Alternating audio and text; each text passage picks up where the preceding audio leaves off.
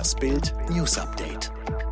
Es ist Samstag, der 11. Dezember und das sind die Bild Topmeldungen am Morgen. Karl Lauterbach im Bild Live-Interview. Eiskalte Putin-Attacke zum Kanzlerstaat. Lindner droht wegen Nachtragshaushalt Verfassungsklage. Bundesgesundheitsminister Karl Lauterbach ist erst seit zwei Tagen im Amt und hat schon eine Hiobsbotschaft für die Deutschen. Corona wird uns noch über Jahre begleiten. Der Grund? Immer wieder neue Corona-Varianten. Die Varianten entstehen oft in Menschen, die eine Immunschwäche haben, erklärt der Epidemiologe. Wie gefährlich die neue in Südafrika aufgetretene Omikron-Variante ist, sei noch nicht klar. Lauterbach hat aber Hoffnung, auch neue Varianten in den Griff zu bekommen, und zwar mit Hilfe von Impfungen. Impfen ist keine Privatsache, sagte Lauterbach und verwies auf ungeimpfte, die mit deutlich höherer Wahrscheinlichkeit schwer an Corona erkranken könnten und somit das Gesundheitssystem unnötig belasteten. Ob und wann eine vierte Impfung notwendig werden könnte, wird sehr stark davon abhängen, wie schwer man bei Omikron erkrankt und ob es weitere Varianten gibt, so Lauterbach. Sorgen wegen der neuen Virusvariante Omikron. Bild erklärt, was bekannt ist und was nicht. Ist Omikron gefährlicher für Kinder? Dafür gibt es keine Anzeichen, wie erste Daten aus Südafrika zeigen. Was wissen wir sicher über Omikron? Die WHO stuft Omikron als besorgniserregend ein, da die Variante sich offenbar schneller überträgt. Aber bisher verlaufen viele der beobachteten Omikron-Erkrankungen auch in Europa milder als bei anderen Varianten. Wie viele Omikron-Fälle gibt es in Deutschland? Bisher wurden bei uns 28 Omikron-Infektionen bestätigt, doch vermutlich werden es bald mehr sein. Was bringt der Booster gegen Omikron? Gestern wurde bekannt, dass sich sieben Deutsche in Südafrika mit Omikron infiziert haben, obwohl sie schon geboostert waren. Aber die Infizierten hatten alle nur milde Symptome.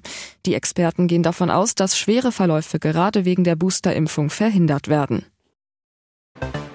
Der Mann in Moskau zündet und provoziert. Wladimir Putin wirft der Ukraine im Kampf gegen die Russenseparatisten in der Ostukraine indirekt vor, systematisch Russen abzuschlachten.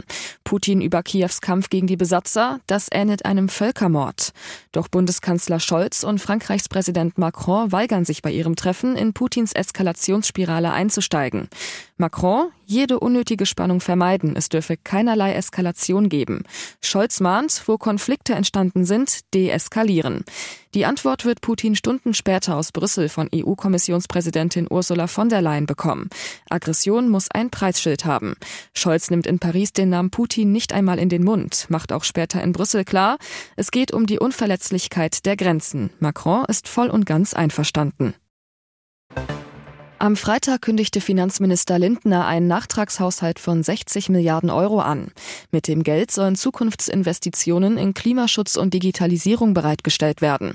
Über die Finanzierung aber ist ein heftiger Streit ausgebrochen. Denn das Geld soll aus Krediten abgeschöpft werden, die von der alten Bundesregierung aufgenommen wurden, um die Folgen der Corona-Krise zu bekämpfen. Von den 240 Milliarden Euro hat der Staat bislang allerdings nur 180 Milliarden verbraucht. Den verbleibenden Rest will Lindner jetzt in einen Klima- und Transformationsfonds umlenken und damit die Ampelpläne finanzieren. Corona-Schulden als Mittel für die Digitalisierung und den Kampf gegen die Klimakrise. In der Opposition kommt der Plan schlecht an. Sie wirft Lindner Haushaltstrickserei vor, um die Schuldenbremse zu umgehen. Die Union prüft deshalb schon eine Verfassungsklage. Nach ihrem Abtritt als Kanzlerin will Merkel die großen politischen Krisen ihrer Amtszeit aus eigener Perspektive schildern, in einer Autobiografie. Merkel wolle aber nicht ihr ganzes Leben nacherzählen, sagte ihre langjährige Büroleiterin Beate Baumann dem Spiegel. Beim Verfassen der Biografie wollen die langjährigen Weggefährtinnen ganz auf Hilfe von außen verzichten. Baumann, die Bundeskanzlerin und ich sind ganz sicher, wenn wir dieses Buch machen sollten, dann machen wir es allein, also ohne Ghostwriter, ohne Historiker, ohne Journalisten. Es gehe der Altkanzlerin darum, ihre zentralen politischen Entscheidungen in eigenen Worten zu erklären und mit Rückgriff auf ihren Lebensweg. Baumann arbeitet seit fast 30 Jahren mit Merkel zusammen. Auch künftig bleibt die Ex-Büroleiterin Merkel nach eigenen Angaben als politische Beraterin erhalten. Ich bin aus der Position der Büroleiterin herausgewachsen, sagte sie. Letzte Woche starb der beliebte Komiker Mirko Nonchev. Sein Leichnam wurde am vergangenen Freitag in seiner Wohnung im Berliner Stadtteil Steglitz gefunden, nachdem besorgte Angehörige die Einsatzkräfte alarmiert hatten. Nonchev war zuvor tagelang nicht erreichbar. Die Todesursache war bisher nicht bekannt. Im Bildgespräch äußert sich nun sein langjähriger Freund und Manager Bertram Riedel. Er spricht seit dem Tod für die Hinterbliebenen des LOL-Stars. Riedel erklärt gegenüber Bild, dass die Obduktion nun abgeschlossen sei. Er ist eines natürlichen Todes verstorben. Ob Nonchef an einem Herzinfarkt oder an den Folgen einer Erkrankung verstorben ist, dazu wollte sich Riedel nicht äußern. Uns ist wichtig, dass damit die Spekulationen in den vergangenen Tagen rund um den Tod von Mirko Nonchef aufhören und die Familie in Ruhe trauern kann. Alle weiteren News und die neuesten Entwicklungen zu den Top-Themen gibt's jetzt und rund um die Uhr online auf Bild.de.